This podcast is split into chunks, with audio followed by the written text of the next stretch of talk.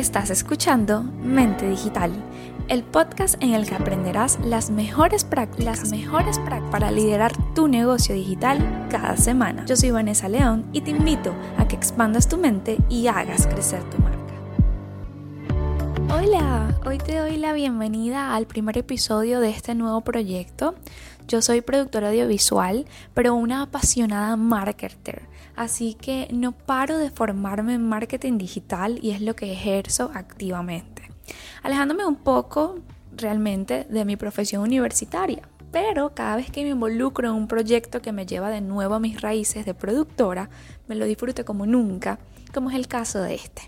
Bien, como te prometí en la entrada de este podcast, cada semana te voy a traer nuevas y mejores prácticas para que lideres tu negocio digital. Pasar de ser una marca en redes sociales a ser un negocio que factura constantemente. Ese es mi gran deseo para ti. Entonces hablemos hoy de en qué consiste eso de ser un negocio digital, porque es diferente a ser una marca en redes sociales.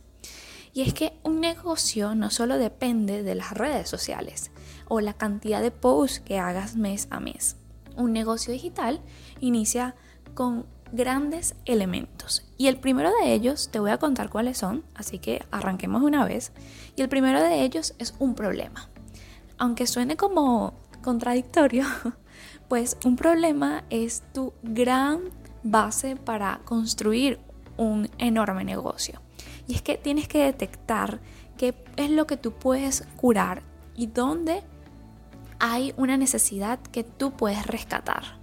Ahí es donde te tienes que obsesionar con ese cliente ideal, investigar cada vez más, conocerlo cada vez en más profundidad, porque así vas a poder ofrecerle soluciones que verdaderamente estén perfiladas a sus necesidades y a sus prioridades en este momento para que quieran consumir tu contenido. Porque si son soluciones para problemas que tú crees que posiblemente hay en el mercado, va a ser muy difícil que se identifiquen contigo. Entonces, apasionate por investigar.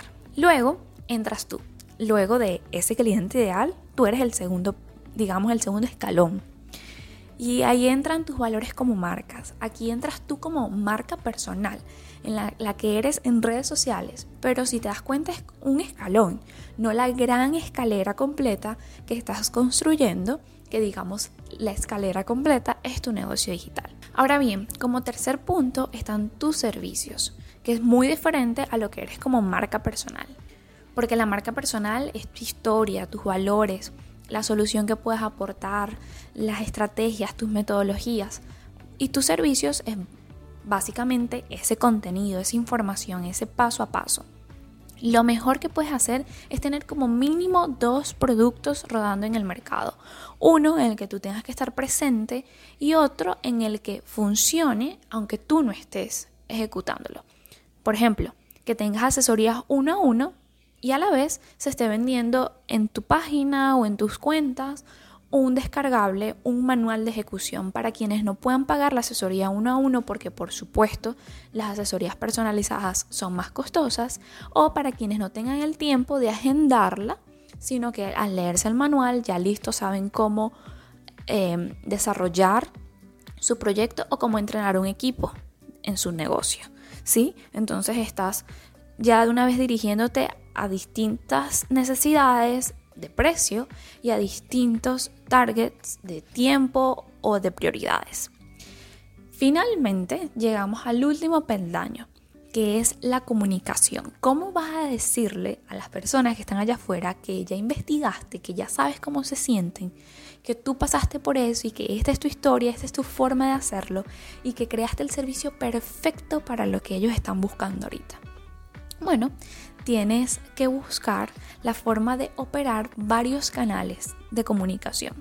Porque si te limitas solamente a una red social, solamente vas a estar hablándole a las personas que aprenden a través de esa red social. Pero ¿qué pasa con los que prefieren ver videos? ¿Qué pasa con los que prefieren escuchar un podcast mientras maneja? ¿Qué pasa con los que revisan su correo diariamente y les gustaría leer ahí algunos tips para mejorar mañana durante su trabajo? Por eso te recomiendo que utilices varios canales y no te sientas preso de solamente un canal y de solamente postear, porque si no, tu cantidad de visualización va a bajar. Que eso no determine tu negocio.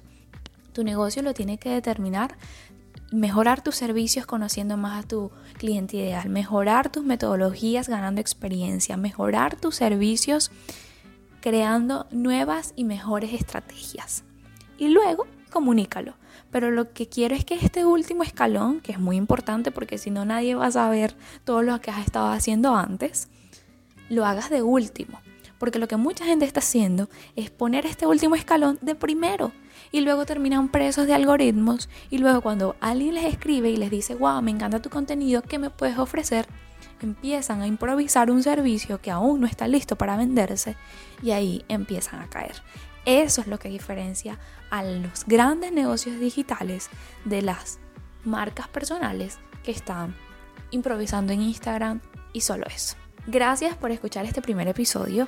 Espero que esta información realmente te haya ayudado y te haya podido permitir ver un nuevo mundo de posibilidades y que ya hayas decidido cuáles son las siguientes acciones para pasar de marca a un gran negocio digital.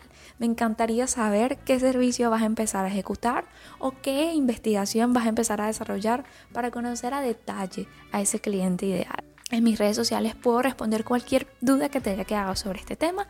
Así que ahora te dejo con esta información listo para accionar y nos escuchamos la próxima semana.